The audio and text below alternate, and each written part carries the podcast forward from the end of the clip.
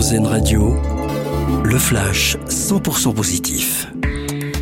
Bonjour à tous. Un vaccin pour les abeilles. Il a été créé par une start-up américaine pour faire face à la loque, une bactérie qui décime les pollinisateurs et qui reste contagieuse pendant plus de 40 ans.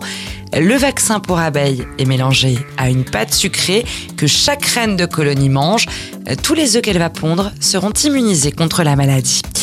Le déficit commercial sur les biens de la France est en baisse. Il a diminué de 0,5 milliards d'euros sur un mois en janvier pour s'établir à 13,6 milliards d'euros grâce à un allègement de la facture énergétique, une facture en diminution de 7%.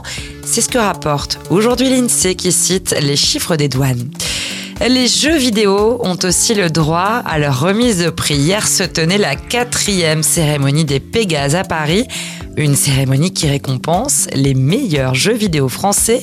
Et c'est Stray dans lequel on incarne un chat séparé de ses congénères dans une ambiance cyberpunk qui a été sacré jeu de l'année.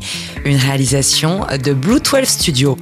Enfin, le carton plein pour la tournée de Michel Sardou. Les billets pour ses prochains concerts qui signeront ses adieux se sont arrachés en quelques heures seulement quand ils ont été mis en vente à tel point que Michel Sardou a décidé d'ajouter de nouvelles dates à Tours, Nantes, Saint-Étienne et Rennes.